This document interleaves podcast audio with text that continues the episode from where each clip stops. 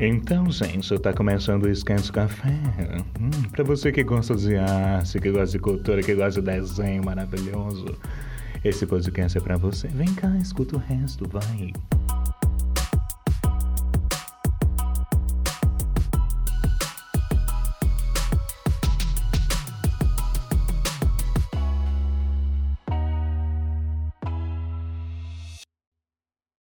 E aí, pessoal, sejam bem-vindos ao segundo episódio do Sketch Café Podcast. Aqui quem tá falando é o Alex Lima. Aqui é o Luiz Hernandes. Bom? E hoje a gente vai falar sobre um tema muito bacana que é sobre referências. Exatamente, referências para que te quero. É o nome do episódio. E galera, é, pedindo um pouquinho de desculpa antecipada pela qualidade do áudio desse episódio, porque a gente está é, gravando o episódio cada um da sua casa, né, via Hangouts. Talvez a qualidade não fique lá essas coisas todas, mas é por causa do nosso arqui-inimigo mundial aí, o coronavírus, que é um assunto mais badalado do momento, né? E é isso, pessoal. É, lavem as mãos, fiquem em casa e escutem esse episódio porque tá muito bacana. Exatamente, it's real, coronavirus. Então, gente, por que é importante usar referências? Você queria falar alguma coisa sobre isso, Fernando? É, bom, para mim, as referências são o start, né? No, no caso, no, na arte, na, no, no cinema, no, na, no desenho, né? Então, ter referências é sempre bom porque você tem que começar de algum lugar, né? Você tem que ter algum, é, algum primeiro ponto onde se inspirar, né? Tem que ter um primeiro é, um embasamento, né? Então acho que a referência ela é o começo de tudo, né? Sim, e até porque a gente não sabe de tudo, né? A gente não tem todos os conhecimentos técnicos dentro da nossa cabeça. A gente Sim. tem muita coisa que a gente não conhece, tem muitas formas que a gente não sabe como é. E por isso que é muito bom se ter a referência por perto para a gente consultar e saber como que desenha. Para o pessoal que escreve é, as suas referências né, de estilo de, de escrita para você seguir, para você Sim. aprender. E referência é, não é que seja essencial, mas é uma coisa muito útil na vida de quem desenha, de quem escreve. Então, pessoal, é, existem vários tipos de referência. A gente vai começar, vai comentar algumas, né, nesse episódio. É, e eu vou falando alguma coisa, o Hernandes vai comentando, depois ele vai falando algumas coisas e a gente vai conversando aqui sobre esse tema bem bacana. Como eu disse, existem muitos tipos de referências, dependendo do que você for fazer. Eu vou comentar algumas delas agora. A primeira referência, que talvez seja uma das mais usadas, né? Todas essas referências que eu trouxe aqui para falar são bastante usadas, mas essa talvez tenha uma, uma usabilidade maior, principalmente de quem faz quadrinhos e de quem escreve, que a referência compositiva. São pesquisas sobre determinados temas que se deseja desenhar, deseja escrever. Se forem, por exemplo, personagens de época, você vai pesquisar os tipos de roupa que eles vestiam, como eles falavam, como eram os cenários e etc. A Sim. referência compositiva ela é um, uma pesquisa que você faz sobre um contexto histórico, né? se, se você for falar sobre contextos históricos, né? Mas se você for falar sobre, por exemplo, cultura, né, você pesquisa a cultura de um povo para você poder retratar da melhor forma possível. A, o tipo de referência compositiva, ele é, como o nome dele diz, né, é uma referência de composição. São várias coisas que compõem o núcleo principal que vai ser a referência para você trabalhar em cima. Sim, é, é, é, muito importante você ter uma bagagem cultural sempre que você está criando algo novo, né? Se, quando você vai trabalhar a composição de um, de um personagem, de um, de um novo universo, né? um mundo fantástico, você tem que basear aquilo em alguma coisa, né? Você tem que é, trabalhar, é um, é um tema medieval, como é que são feitas as espadas, entendeu? é como é que são feitas as armaduras, como é que as pessoas se comportavam naquela época, né? Como é que elas é, tira, como é, como é que era o vocabulário delas naquela época. Tudo isso deixa a arte, seja escrita, seja visual, mais rica, né? E, e, isso é extremamente importante em quase tudo que a gente vê. Por exemplo, a gente tem é, composições de universos fantásticos que uhum. a gente conhece muito na cultura pop, como, sei lá, vamos falar de Game of Thrones, por exemplo, né? Que são é um mundo ali fantástico, medieval, com um mapa próprio, mas tem muitas referências da época medieval, né? Tem referências de dragões, você já Sim. vê uma coisa mais magia, né? Tudo isso compondo todo o conjunto de uma obra original porém usando referências de vários lugares diferentes. Exatamente, é meio que uma pesquisa de referência compositiva, né, de criaturas fantásticas, eras medievais, reis, rainhas, como esse povo vivia, como esse povo andava, como esse povo falava, como esse povo Sim. se vestia metendo no meio dessa questão cultural criaturas fantásticas, como seriam dragões vivendo junto ali,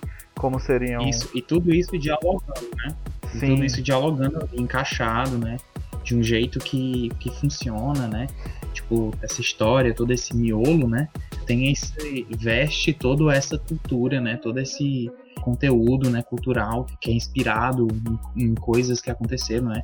Eu sei que tem muita história, né, que é baseada inspirada em histórias que aconteceram, né, na Idade Média, de contos, de histórias de religiões, né, de personagens fantásticos que têm uma, uma fonte cultural de um personagem de uma religião, de um, de um filme, de um é, de uma história que aconteceu, né? Tudo isso é sempre muito importante, né? Tipo, de onde você vai derivar isso. E a gente tem um outro tipo de referência também, que é o tipo de referência de pose, que como o próprio nome já diz, é buscar fotos de referência sobre uma determinada pose específica. Também muito usado para quem gosta de desenhar gestual, é, aquelas sessão de modelo vivo, é uma referência de pose, mas você pode pesquisar fotos na internet, você pode usar a referência de pose como aqueles bonecos articulados. Eu não recomendo muito aqueles bonecos de madeira, porque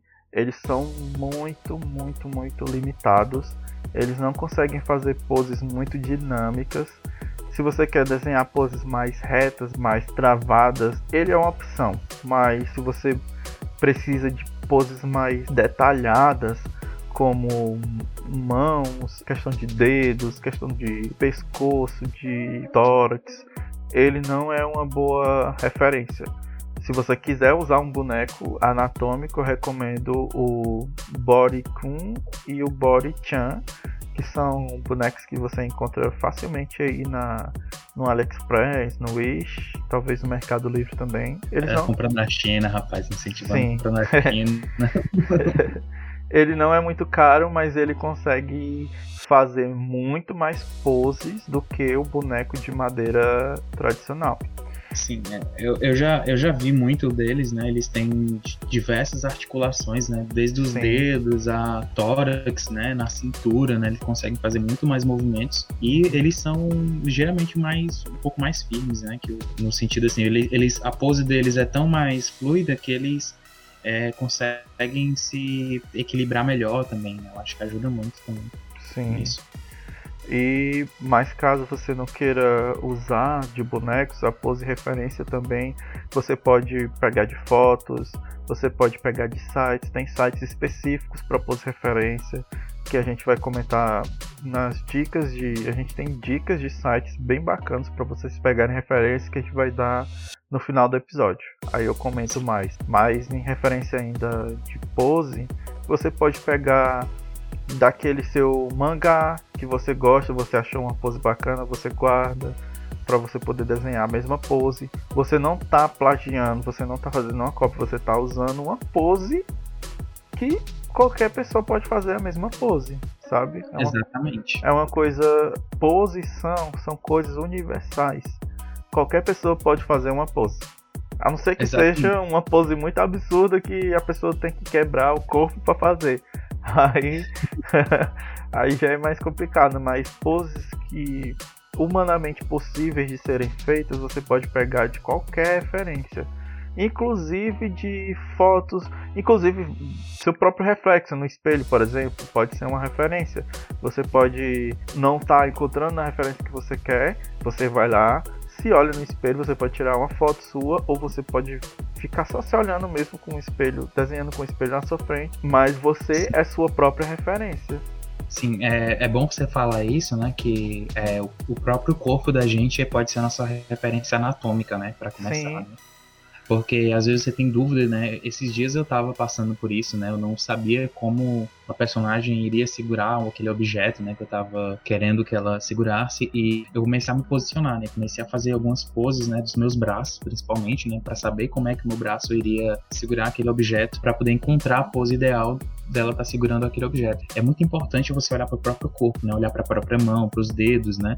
Reparar nos seus músculos, né? Isso do espelho, eu tava conversando com um amigo meu e ele explicou para mim, né, que uma das as partes da anatomia que ele mais tem dúvida, ele sempre tira com o próprio corpo, né? Ele sempre se olha no espelho, que ele diz que foi o melhor investimento para ele, que tá desenhando, é. é, ver, a, ver a composição e conseguir é, elaborar os sketches dele baseando na, no reflexo dele. E ele tá lá sempre, né? Ele imagina pose X ou Y, ele, ah, só pegar aqui, eu vou me olhar aqui no espelho, vou ver mais ou menos a posição. Ah, eu tô com dificuldade de encontrar aquela pose.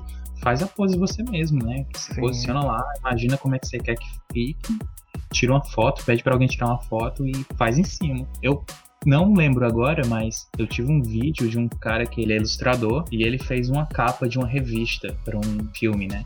E ele fez a composição da ilustração com fotografias dele e da esposa dele, né? Ele pediu para ela fazer uma pose segurando um cabo de vassoura ah. e ele fez a, a, outra pose segurando um cano, né? E ficaram lá se enfrentando e ele tirou uma fotografia e passou pro programa que ele usou e fez tudo em cima daquilo ali, daquela composição. Muitas pessoas também, pegando esse gancho, tira foto, né? Da pose que quer, seja sua ou de um amigo, de um familiar, uma pessoa que esteja perto, e desenha por cima da foto, sabe? Principalmente no digital, isso acontece bastante. Não é difícil isso acontecer, pessoa desenhar por cima de fotos, por principalmente para quem está no início, né? Eu geralmente eu faço bastante isso. Eu às vezes até eu mesmo tiro fotos minhas e desenho por cima, já fiz isso. Para mim ter mais uma facilidade anatômica, assim, para saber onde é que vai cada coisa, né? E hum. às vezes até por preguiça também, eu não vou mentir. às vezes eu tenho preguiça de fazer, passar um tempo dedicado no esboço, mas esse tempo dedicado no esboço ele é muito útil, muito valioso, porque é o tempo dedicado no esboço é no seu, na, nos seus erros que você vai saber os seus acertos nas próximas vezes. Sim, e uma coisa que eu tirei de mim, né, desenhando esses dias, foi eu parei de ter medo de, de apagar aquilo que eu tava achando que tava bom, né? Mas assim, eu realmente pratiquei um desapego na hora de desenhar, né? Porque eu acho que faz parte do eu, né? Você acertar, Sim. como tu falou agora.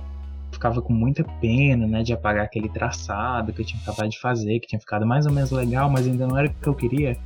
E eu apaguei mesmo, né? Apaguei, fui refazendo, refazendo, refazendo até acertar e atingir uma coisa melhor ainda, né? Do que eu já tinha feito. Eu mesmo e... também passo por isso. Às vezes eu morro de pena de apagar uma line que eu já fiz, mesmo ela estando horrível, para fazer tudo de novo, mas tem que fazer, tem que desapegar. É, ou então você vai trabalhando diferentes composições, né? Você faz uma composição, né? Uma line, arte, passa para o lado, né? Copia, né? Se você tiver no digital, né? Passa para outro, cria outra é, em cima daquela, né? Deixa aquela que você achou mais ou menos ali de lado, né? E vai fazendo vários sketches, né? Até você encontrar um que gosta mais, né? No estilo de fazer o esboço com sombra, né? Que é o que eu uso mais. É muito comum os artistas fazerem é, diversas sombras para iniciar um sketch e eles escolhem as sombras que eles gostam mais, né? E depois eles vão uhum. corrigindo elas com, com borracha, né? E, e vão criando as formas, anatomias que eles gostam das sombras que eles gostaram mais.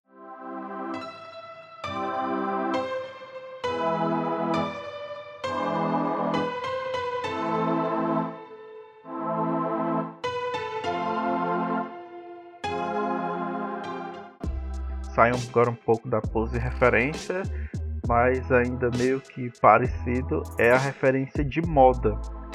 É porque nossos personagens não vão andar nus, né? A não ser que sua história exija isso.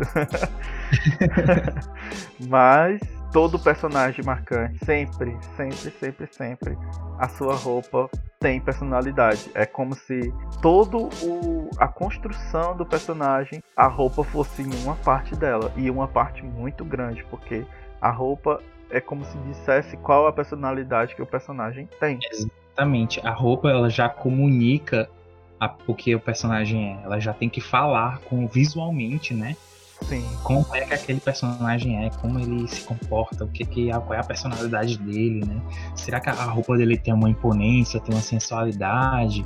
Ela dá um ar meio áspero, já mostra essa pessoa uma pessoa desleixada, mostra uhum. tudo isso, tudo isso na composição da roupa. A roupa é uma composição muito importante na criação de personagens ela é o primeiro impacto que o leitor, né, que está lendo o seu quadrinho ou, ou a pessoa que está apreciando a sua arte vai ter quando vai ver o personagem. A roupa dele vai cobrir praticamente 90% do corpo. Tem que passar uma impressão bacana e tem que mostrar a personalidade do personagem. A não ser que ele queira esconder a personalidade, né? Mas a roupa é um detalhe importante do personagem. Né? E uma coisa muito interessante, principalmente para quem tem dificuldade de desenhar roupa, de pensar como que eu vou desenhar essa roupa, é você pesquisar vários tipos de roupas diferentes, tipos de roupas que você gosta, pegar cada detalhezinho de, de uma, pegar detalhe de outra, junta tudo numa coisa só e cria uma roupa Frankenstein nova que não existe, sabe? E que fica muito bacana, muito bacana. É muito interessante você brincar com detalhes de outros tipos de roupas e misturar e criar uma coisa totalmente nova. É uma dica que eu dou porque eu faço muito isso. Quando eu, eu tenho muita dificuldade de criar roupa. É um detalhe meu nos meus desenhos que eu não sou muito bom em pensar na vestimenta, em pensar como que aquela roupa vai ser funcional eu tenho muita dificuldade e eu faço muito isso. Eu pesquiso bastante o gênero da roupa que eu quero. Se eu quero fazer um vestido, eu pesquiso diversos tipos de vestidos diferentes, mas eu não vou lá só boto vestido. Eu boto vestido longo, vestido curto, vestidos pretos, vestidos futurísticos, vestidos antigos, vestidos modernos, sabe? Seja mais ousados nas buscas de referência de roupas você vai ter muitos mais resultados para fazer combinações e criar coisas novas. Sim, é verdade. E de novo a história do olhar do artista, né? Você tem uhum. que é, aguçar aí, né? Tem que melhorar sua bagagem, né? Você tem que observar várias coisas. Você pode até mesmo pensar em histórias que você gosta, né? Tipo HQs que você já lê, né? Pensa aí tenta fazer o processo inverso, né? Tipo assim, qual foi a inspiração desse tipo de modelito aqui? Uhum. Ah, esse personagem ele utiliza uma roupa meio futurística, né? Mas quais são os adereços ali daquela roupa, né? O formato, a composição dela que lembram coisas da nossa realidade. Sim. E você vai encontrar que essas é, roupas elas tiveram referências em, em roupas ternos, em, em, roupas que existem, né? Na realidade, você vai ver que as referências estão lá, só que elas estão, elas foram transformadas, elas foram tiveram uma releitura tão fantástica que você nem reconhece mais, mas elas estão lá. É uma experiência bacana de você fazer, sabe? Se permita se divertir pesquisando essas coisas. Não acho que é uma coisa ruim, não acho que é uma coisa cansativa. Se permita viver essa experiência porque é muito bacana. Sim, e, e imagina o teu personagem vestido ela, sabe? Vai vai brincando no imaginando o que ele faria, imaginando ele numa cena, né? Vai vai brincando com ele ali, fazendo meio que um roleplay game ali, né? Uhum. Tipo um RPG ali com você mesmo, né? Ele interagindo com outros personagens, se vai ter uma batalha, se aquela roupa dela pode ter algum alguma arma escondida, como ela esconderia uma arma naquela roupa, sabe?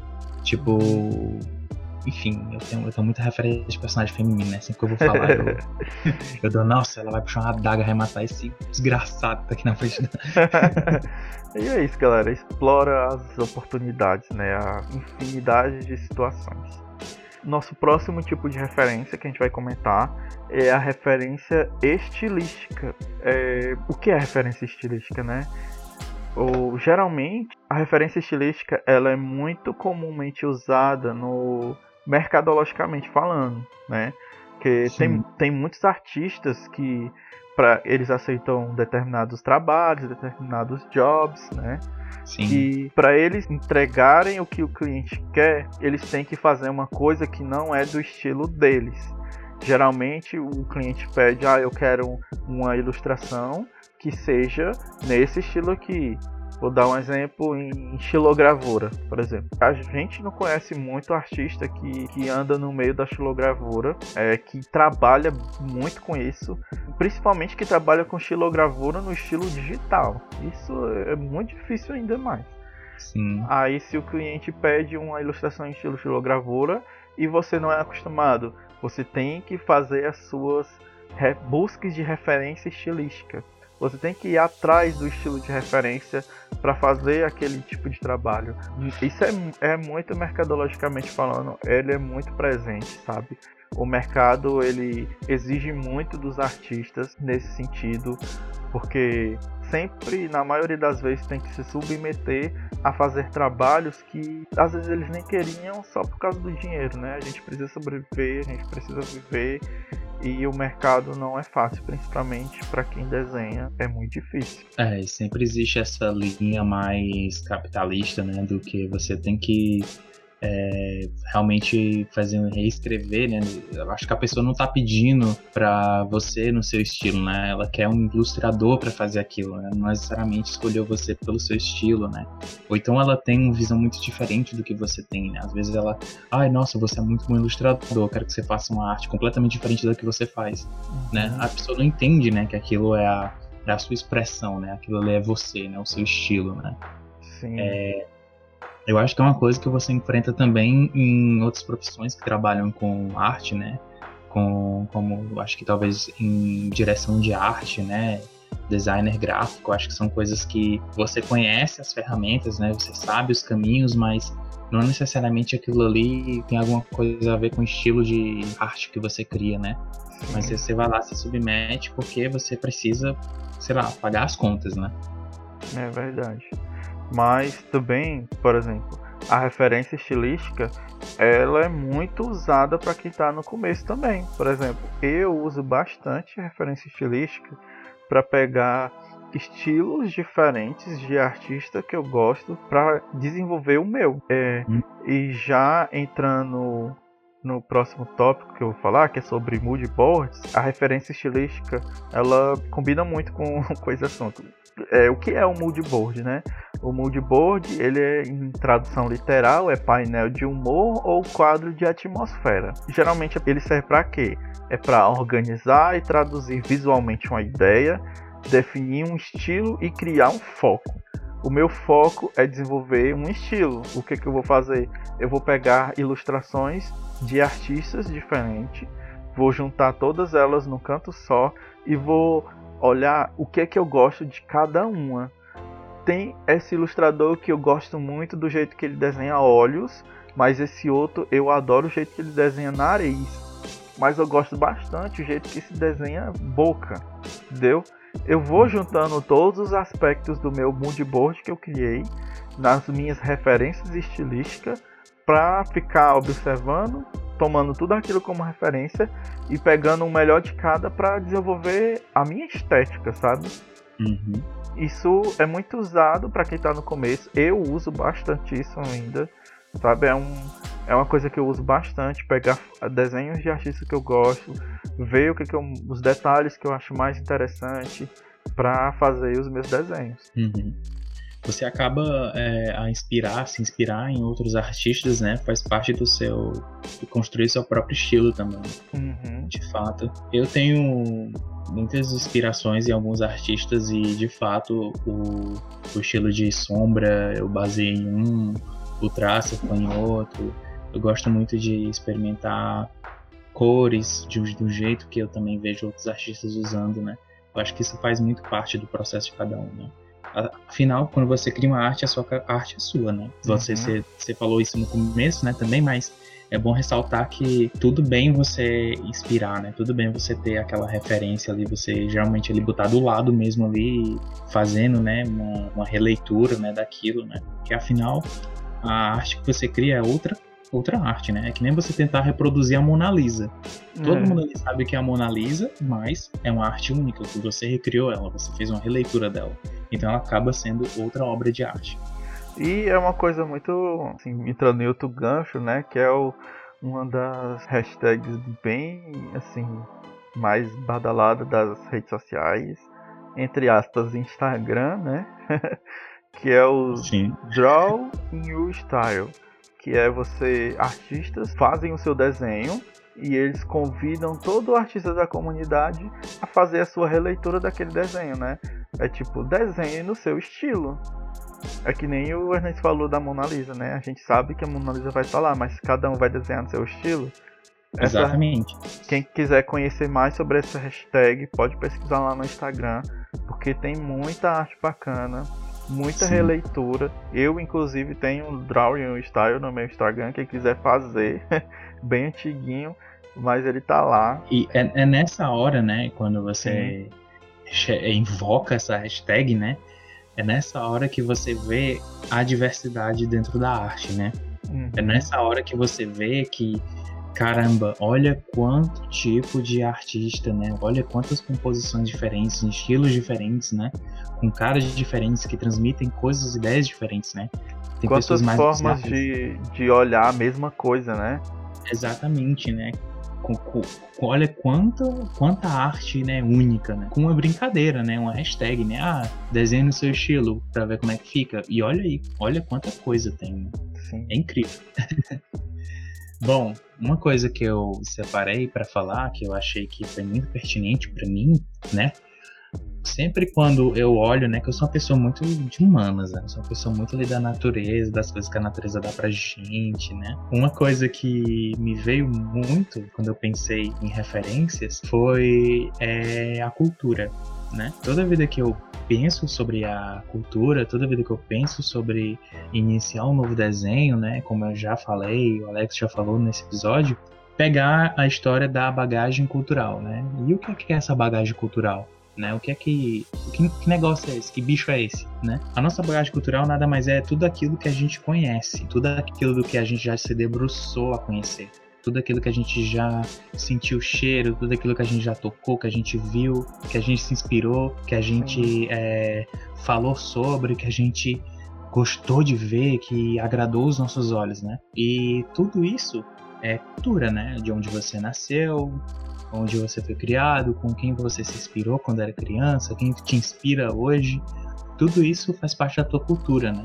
Toda essa composição pode ser feita através de referências que você conhece. Ah, você gosta de um personagem mais tal, você gosta disso, né? Tudo isso faz parte do que você foi condicionado a ser, né? É, até o que te atrai é condicionado pela tua cultura, é condicionado pela pessoa que você se tornou hoje, né?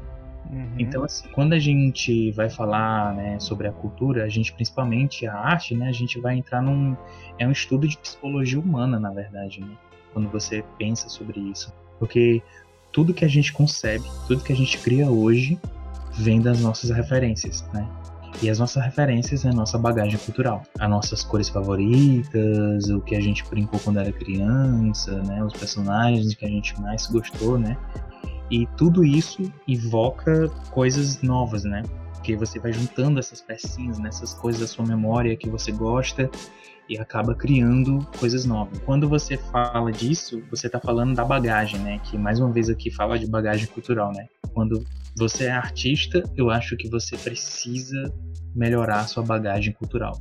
Você precisa sair da sua zona de conforto do que você conhece e começar a conhecer outras coisas. Conhece hum. outras cores. Isso é muito conhece, verdade. Conhece outros filmes, conhece conhece novas culturas, né? Ah, vamos falar sobre a cultura africana, né? Vamos conhecer a cultura africana. Inclusive vai ter um episódio sobre isso, né? Tô empolgadíssimo para falar desse episódio. Esse episódio, esse momento é meu. é... A gente vai fazer é... futuros episódios sobre determinadas culturas que influenciam tudo, né?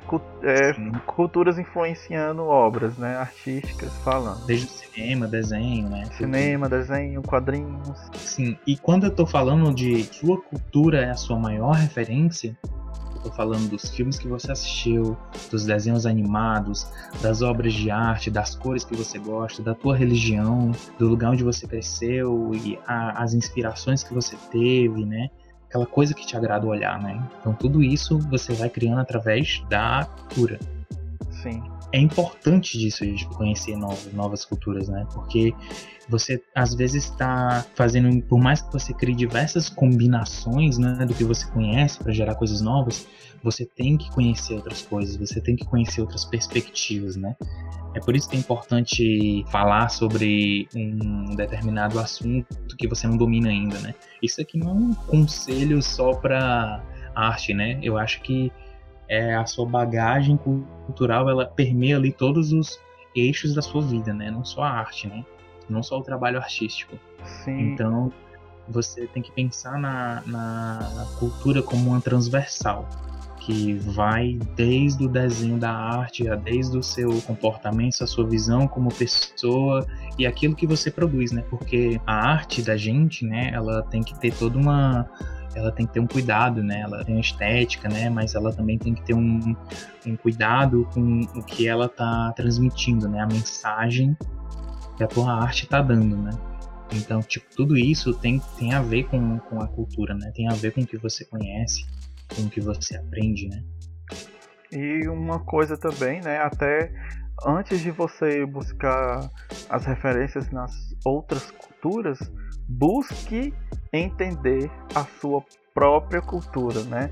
Tem muita Sim. gente que vai buscar um monte de referência em um monte de lugar faz a sua pizza cheia de, de sabores lá, mas ele não sabe nem de onde ele saiu, ele não sabe nem de onde ele veio, ele não sabe nem qual é a sua cultura. E às vezes até a nossa própria cultura, que a gente tem a chance de botar ela no ar, de dar luz para nossa própria cultura, a gente vai lá e busca a cultura do próximo e ofusca a nossa.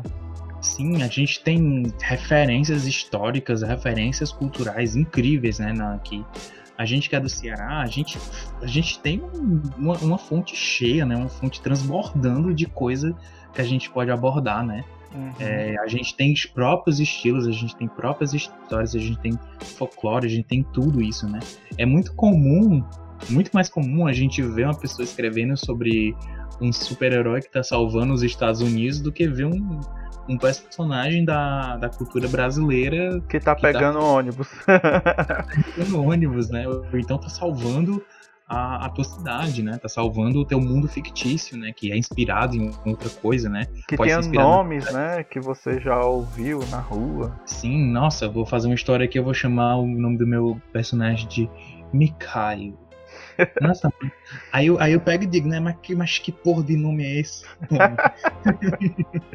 Não, nome, cheio, nome cheio de Spillicute, que porra é é, é, por exemplo, alguma. É uma, meio que um olhar mais crítico meu, mas é. Tem muito uma galera aí que já é chegada a fazer quadrinhos e tudo. O pessoal faz quadrinhos com histórias que se passam no Japão. Só porque a cultura que mais influencia eles é a cultura japonesa, por questão de anime japonês, questão de mangá. Nossa, sim. Mas a galera não faz uma história, por exemplo, da sua própria cultura. Nem que não seja na sua cidade, mas pega a cultura do seu país. Sabe? Tem muito artista que tem o poder nas mãos de disseminar nossa cultura para o mundo, mas ele não faz. Ele quer fazer a cultura que ele já é bombardeado desde sempre. Ele só Sim. quer fazer mais uma réplica das coisas que ele vê. Ele não cria uma coisa regional. Isso me entristece um pouco porque eu gosto muito da valorização da cultura regional, né? Não sei Sim. se é por causa que o nordestino adora essa cultura, mas eu gosto muito de ver obras brasileiras de artistas brasileiros que falam sobre o Brasil, sabe? Eu acho muito importante a gente começar a olhar um pouco mais diferente a nossa cultura. Sim, é, eu queria dar um adentro disso aí, né? Que tudo bem, tudo bem você fazer uma arte sobre coisas que acontecem no Japão, sendo que você é brasileiro, né? Sim. Mas assim, é comum é tão mais comum a gente ver histórias que acontecem no Japão e é tão incomum a gente ver histórias que a gente que se passam da cultura brasileira, do folclore brasileiro, de histórias que acontecem em, em periferias ou de um acontecimento histórico que você vai fazer uma releitura na sua HQ, não sei. Tipo assim, imagina o que é que vai se destacar mais, né? E é uma dica, né, que eu dou porque essas obras de caráter cultural, né, de, de caráter regional, então tentam trabalhar a cultura brasileira, elas são muito bem vistas no uhum. Brasil, né? Existem editais que monetizam esses tipos de obras e trabalhos que, tra que fazem esse trabalho de, eh, de referência cultural, de valorização cultural da cultura brasileira, entende? Tem muitos dos exemplos de, de HQs, de jogos digitais, de ilustradores, é, cartunistas que fazem trabalhos de referência à cultura brasileira regionais, do folclore ou não, que são bem premiados. É muita coisa, tem muito isso. É bom, é bom sempre dar uma pesquisada sobre isso. Eu acho que a gente podia até pegar um episódio só para falar sobre essas coisas de a arte e a cultura brasileira, né? Sim. Como é que é esse como é que como é que funciona essa história do HQ brasileiro, né? Que fala do Brasil, né? Que é muito pertinente a gente falar um pouco mais sobre isso no futuro também. Uhum.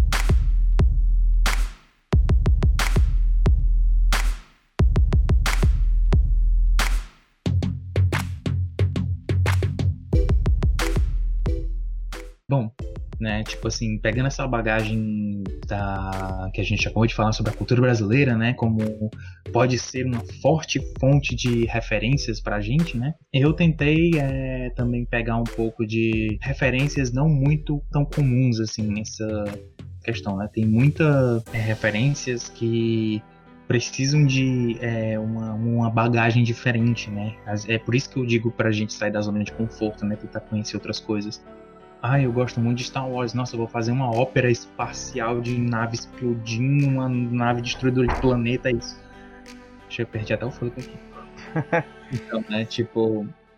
É muito importante você ter conhecimentos de outras coisas, né? Porque mesmo uma ópera espacial, né, que com nave explodindo, espada laser, você vai encontrar muitos elementos de outras de outras culturas lá você vai encontrar muita coisa regional, você vai encontrar muito personagem que tem sotaque de um lugar, personagem que fala de um jeito de, de um lugar específico. E essas referências elas estão é, emaranhadas né, dentro desses gêneros, né? E muitos desses gêneros utilizam de, de elementos fantásticos, elementos fictícios, que a gente às vezes não tem muita referência disso, né? Tipo assim, quando a gente tá falando de referência, a gente pegou a referência ali da roupa, a gente falou da referência ali da cultura, que são coisas que são próximas da gente, que a gente conhece, que são palpáveis.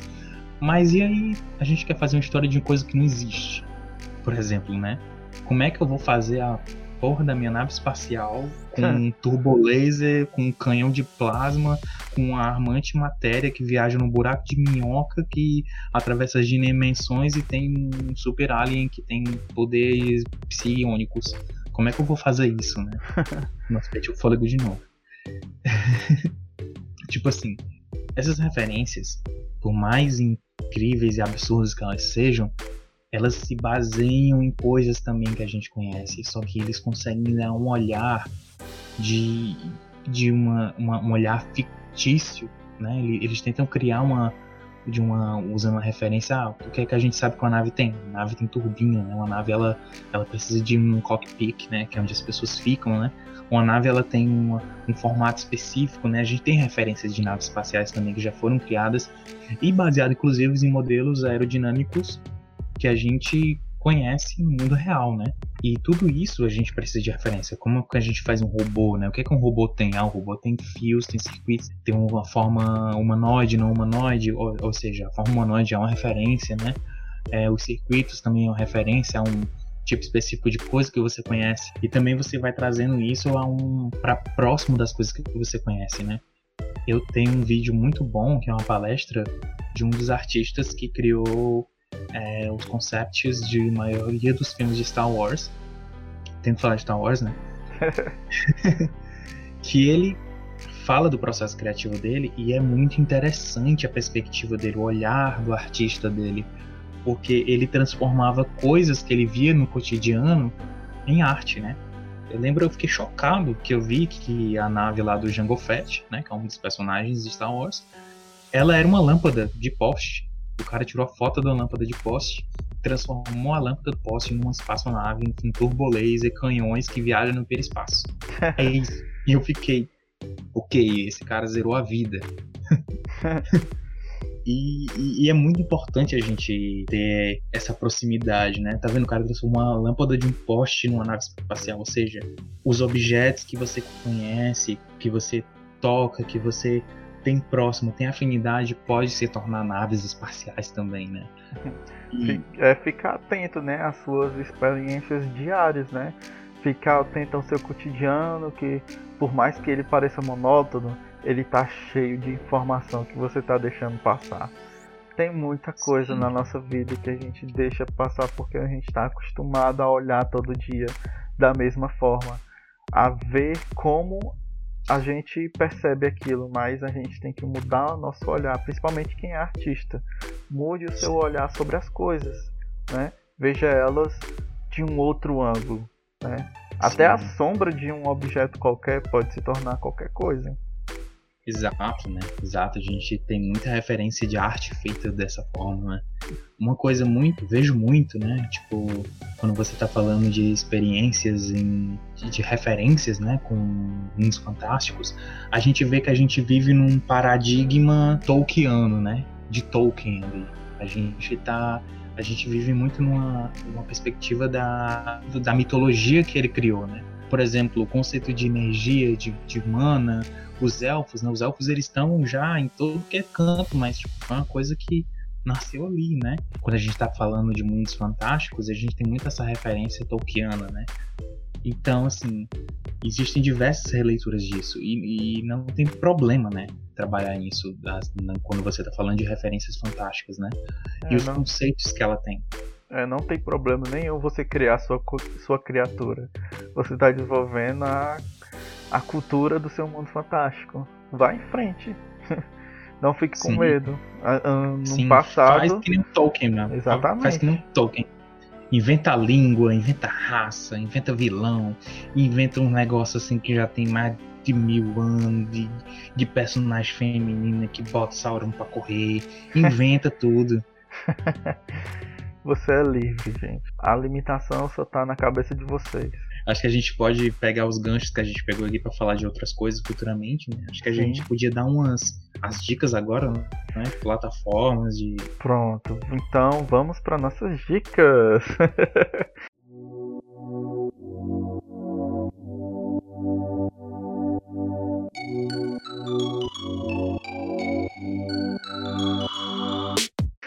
É... E as dicas de hoje é comer ovo no café da manhã com bacon é melhor do que comer só o pãozinho carioca. Vamos lá, galera. É, eu tenho umas dicas de sites.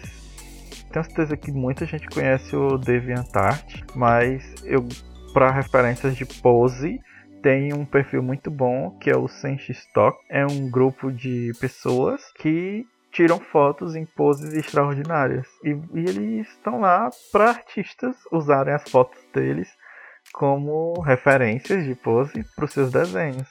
É muito bacana. Tem muita que pose. De coração bom, né? É. Que gente legal.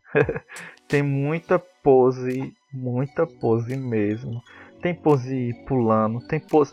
É, pra vocês terem noção, eles tiram fotos de posição dentro de piscina, como se estivessem flutuando, como se fossem sereias, como se fossem qualquer coisa. Tem foto de arco e flecha, de espada, de casal, de amigo, de briga, de tudo, gente. É um banco de, de imagens muito bom para ser referência de pose. Sim. É... Fantástico, vou usar. Use. Outro site muito bacana também é o Figurosity. Ele é o mesmo preceito do perfil lá do Sense Stock, só que ele trabalha com modelos 3D. São bonecos 3D em poses que você pode rotacionar a pose em 360 graus. É um recurso muito interessante. Ele tem uma versão paga, é, que na versão paga você tem acesso ao personagem com uma pose é, sem, sem malha, o boneco sem malha, né? Ele todo branco, só com as sombras, o boneco sem roupa e o boneco com os músculos, é, como se fosse uma versão anatômica mesmo, sabe? Mas na versão grátis você tem acesso às poses 360 graus, mas só que com o boneco vestidinho, né? É um site muito bacana também para se pesquisar sobre pose, principalmente se você estiver fazendo quadrinhos. Ele tem muita referência de ação, muita pose bacana e é muito muito bom. Eu adoro as poses desse site. Outro site também de pose e referência é o foto traço referência traço for traço comic traço artist.com Que é isso, É fotorreferência para comic artist, né? É um site do grupo 3DSK. É, basicamente, esse grupo ele tira fotos de tudo que existe no mundo, é incrível. Mas ele é muito voltado, como o próprio nome diz, né? 3DSK, ele é muito voltado para artistas 3D que precisam é, Fica até a dica, a dica aí pro, pra galera que gosta de 3D. Ele tem muito modelo naquela posição para você copiar, né? Aquela posição com os braços abertos. Muita foto de uhum. pessoa real. E ele tem algumas fotos é para você já fazer a textura, né? A malha aberta, isso. Que eu esqueci os termos do 3D agora. mas ele é pago. Só que eu não quero falar do 3DSK, eu quero falar do Foto Referência por, para Comic Artists que ele tem muita pose referência também para artistas de quadrinhos. Ele tem muitas poses dinâmicas, muitas poses de ação, tem umas, algum, alguns modelos que seguram armas, né? Tem diversos tipos de armas, tem diversos tipos de estilos de roupas também lá, de modelos vestindo as roupas. É muito bacana ele é pago, mas tipo, você consegue visualizar a foto e por pegar a referência, né? Mas caso você queira baixar a foto em alta resolução, você tem que pagar uma quantia mensal, se eu não me engano, é por, por arquivo, não estou lembrando agora. Mas como referência para você olhar e desenhar, ele é muito bacana. E tem também o Pinterest, quem não conhece hoje o Pinterest como referência de tudo, né? é, é, é Pinterest é um uma site, eu acho que acho que quase todo mundo conhece, até quem, quem não é artista conhece, que ele tem de tudo, né? Ele tem receita de bolo, tem sketch, pintura digital, tem vídeo, né? Tem meme lá. Adoro os memes do Pinterest. que é os memes ali mesmo da, da nata mesmo ali do, da Deep Web que tem lá. É, assim, tem muita coisa bacana no Pinterest para você encontrar resultados mais abrangentes, né? Pesquise os termos em inglês. Tem Sim, muita coisa bacana em inglês. Se você pesquisar em inglês, que aparece mais no Pinterest. Sabe? Exatamente. Como é que tá seu inglês, né? Vamos, vamos perguntar aqui. Como é que tá seu inglês aí? Tem um Google do lado, né? Vamos, vamos usar, né? e assim, o Pinterest, é, eu, eu, eu só alerto assim para você não deixar seu Pinterest muito poluído, né? É, tente fazer, refazer seu filtro, né? De, de, de, de pins, né? Constantemente, né? Para porque às vezes você faz uma pesquisa diferente, né? Aí começa a cair pins diferentes, né? E às vezes não é nem coisa que você quer, né? Sim. É, para filtrar ali, não ficar tão poluído com coisas que não são do seu interesse. Que às vezes cai, assim, às vezes cai uns, é. umas paradas assim que eu não faço a menor ideia de como é que eu nunca tinha pesquisado aquilo, mas ok, né? Outro site muito bacana, esse é bem fora da caixa do, dos outros, né, que são mais voltados para artistas de quadrinhos, para quem gosta de desenhar, é o Unsplash.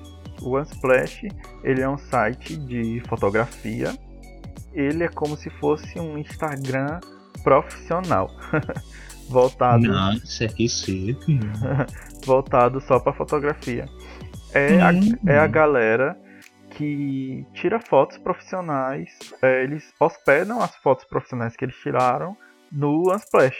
se você quiser usar alguma foto desse site, você tem total liberdade para usar em qualquer forma, porque é royalty free, né? Todo mundo que sobe as suas fotos lá está compartilhando com o mundo. E são só fotos profissionais. Fotos de tudo, gente. Tem fotos de animais, fotos de pessoas, fotos de cenários, de paisagem, tudo foto profissional, com edição. E tipo assim, é uma, um negócio tão massa de pegar referência. Eu, eu mesmo acesso muito o Unsplash quando eu quero pegar uma pose que não tá nem na minha cabeça. Ah, eu gostaria de desenhar uma pose diferente. Eu ah, vou... não sei o que eu quero desenhar. Eu vou entrar no, no. É, eu... Exatamente. Eu vou lá no Splash, ah, pego a foto que eu achar mais bonita. Eu, caralho, essa pose tá muito massa. Vou lá e desenho. É muito bom. Eu dou uma dica, o Splash é um dos meus sites favoritos de referência dar uma dica aqui que um dos meus sites favoritos de referência é um chamado Concept Art World. É, você que gosta de concept art de, de filmes, de jogos, ou então gosta de arte conceitual no geral, esse site é muito bom. Esse site é tipo o paraíso, porque muitos artistas que fazem os concepts de filmes da Marvel, de jogos digitais, eles postam seus trabalhos lá, uma degustação lá, né? Tem álbuns de artistas que têm diversas ilustrações incríveis, né? E não só no estilo de concept, mas tem coisas lá que são feitas mais em 3D, tem coisas lá que são cartunescas também. E é um site assim muito incrível que você vai encontrar lá desde do, de ideias assim que às vezes são ideias que não são nem aproveitadas no filme, sabe? Mas você consegue ver que a visão do artista lá para aquela cena era um pouco diferente. Ele tinha outras opções de ideias que poderiam ter sido se tornar daquela cena daquele filme, ou daquele jogo, né, ou daquele personagem. É muito legal de ver. Bacana. E tem também o Artstation, né? Ah, é dos deuses, velho. Olha os deuses, mano. A gente fresca muito com o Artstation, porque ele também é muito bom para você pegar referências é, ele é Só um. Não entre lá se você tá com a autoestima muito baixa, assim, sabe? não, não entro, não. Porque lá a galera é um nível assim já meio que God. a galera é avançada, ali é o Olimpo, mas a gente quer os mortais, tá, galera? Tipo é. Assim. Brincadeira, mas... né? Mas assim. É porque o, o ArtStation é mais voltado para o portfólio profissional, né? Muitas é. empresas que contratam digital artistas, eles vão procurar se o artista está no ArtStation. Se ele tiver lá é porque o cara é foda e o trabalho dele é bom, né? Nada, nada te impede de criar um perfil no ArtStation, né? E continuar começar a postar seu trabalho lá, entendeu? Às vezes, né, eu, eu acho uma percepção minha, né? Os artistas do ArtStation intimidam né, as pessoas a Sim. entrarem nessa plataforma, né? É bem Porque eles, eles estão em um nível muito profissional. Às vezes a gente tem até medo de, de entrar lá, colocar o nosso trabalho, né? Você vai lá fazer frente a essas pessoas, né? Mas não tem problema não, entendeu? Tipo, é, é uma galera que tem, teve anos de prática, entendeu? Tá, já teve na mesma posição que a gente tá, né? Já desenvolveu mais, né? E tá postando nesse lugar no seu portfólio. E é isso, né? Mas assim, eu acho que é uma plataforma que intimida as pessoas. E não é para isso, né? É. Eu acho que não, é, não, não deveria servir para isso, né? Então use de mente aberta que essas pessoas já foram mortais como nós. e use de referência mesmo, né? Para é. se inspirar também. Fique à vontade. E uma última dica minha é campanhas publicitárias. Gente, é Sim. sério tem muita coisa bacana que você pode se inspirar em campanhas de publicidade.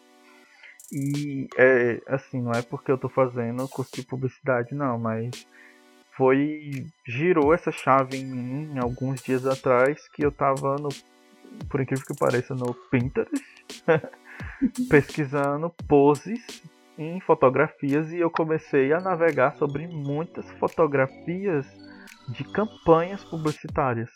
Campanhas de roupa, campanhas de perfume. Gente, é sério. São muitas poses dinâmicas incríveis, incríveis, incríveis, incríveis. Principalmente as campanhas publicitárias de roupas. é muito bom. Já serve tanto para referência de posição como referência de moda. É muito, muito interessante quando você começa a olhar as coisas com um olhar mais artístico. Você consegue perceber muito detalhe incrível que você pode aproveitar. É uma Sim. dica que eu deixo aqui para todo mundo olhar um pouquinho diferente diferente para cartaz e anúncios publicitários que você encontra na cidade, porque eles são fontes também de referência muito boas. Sim.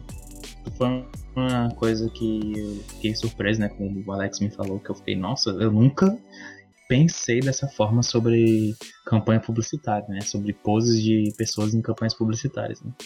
Eu sempre via mais a publicidade, aqueles atores ali, né? Como propósito publicitário. Eu nunca consegui, tipo assim, tirar essa barreira, né? Entre a, a arte, né? A pose e a publicidade, né? E eu acho que deve ter até mais coisas que a gente não, não pensa ainda, né? A gente não concebe ainda. Uhum. Tipo, de, de referências que a gente pode estar tá usando para criar nossa arte, né? E é isso, pessoal. A gente tá muito feliz de estar gravando esse segundo episódio, porque a gente é. recebeu muito feedback bacana do primeiro. Né? Teve uma a galera. Gente é os do podcast. Segundo alguns, né? A Segundo gente, alguns. A gente recebeu um, muito feedback bacana. Queria agradecer a todo mundo que está ouvindo, a todo mundo que está compartilhando, todo mundo que está se engajando. É muito importante para a gente estar tá recebendo esse feedback de vocês, porque Sim. A gente se adequa ao nosso público, né? E a gente está aqui também para ajudar vocês, não é isso, Hernandes? Sim, principalmente e se ajudar também, né? Que é. é uma coisa que depois de gravar o primeiro episódio, né, eu criei vergonha na cara e comecei a postar, né, no meu Instagram. E comecei a todo mundo começou a gostar, até mesmo sketches que eu achava que não tinha não não não devia estar tá na internet, né? As pessoas não podem olhar para minha arte, né? Ela é feia, eu não gosto. tipo assim, é, eu acabei colocando lá, né? As pessoas, nossa, você faz artes assim, que lindo. Eu fiquei, vixe, vale? eu tô muito susto mesmo, né? Tipo, porque é, a gente tende, né, a ser crítico com a própria arte, né? E às vezes tá, tá, tá ótimo, sabe? E eu recebi um feedback muito bom, muito obrigado se você que tá ouvindo aqui curtiu lá minha arte, né? Você que é meu amigo pessoal também, que curtiu também, eu sei que eu amo vocês, obrigado. É obrigado é também a todos os meus amiguinhos que estão curtindo, compartilhando as coisas do podcast, pessoal que comenta nossas artes lá no Instagram, também é muito bacana. E Sim. a gente recebeu uma mensagem, né, de um Sim. dos nossos ouvintes e a gente vai botar agora para você escutar o que foi que ele disse lá para nós. Sim, e foi muito gratificante ouvir, né, que a gente já tá gerando um impacto positivo, né, para outras pessoas. Foi muito legal. E é isso, né? Escuta aí. Pessoal do Skate Café, tudo bom? Bom, me chamo Felipe, mais conhecido como PH. Também sou, assim como vocês, mais um artista aqui de Fortaleza. E, bom, tô mandando esse áudio aqui porque achei o projeto de vocês muito interessante, muito importante e até me inspirou. Eu queria falar um pouco sobre isso, né? Eu já desenho há um tempo, assim, já tenho um, um nível de técnica até bom, consigo manejar vários materiais, mas nunca tinha meio que a força de vontade de botar isso pra frente de alguma forma. E quando eu vi o podcast de vocês, vocês falando a experiência de vocês, vocês também estão começando, e mesmo assim estão metendo as caras até para fazer um podcast, né? Eu me inspirei e achei muito foda. Ver o, o Nando começar a desenhar suas coisas, ele falando que não tinha confiança nisso, e mesmo assim botou para frente, me inspirou também a começar o meu primeiro one shot, minha primeira narrativa, que eu tinha vontade de fazer há muito tempo, mas eu que não tinha confiança nisso. E quando vocês falaram, não, velho, primeiro passo para qualquer coisa é simplesmente começar. E aí eu pensei, putz, por que, que eu não começo? E aí tá dando muito certo. E é isso, galera. trabalho de vocês é muito massa e espero que continue. Já tô ansioso pro próximo episódio.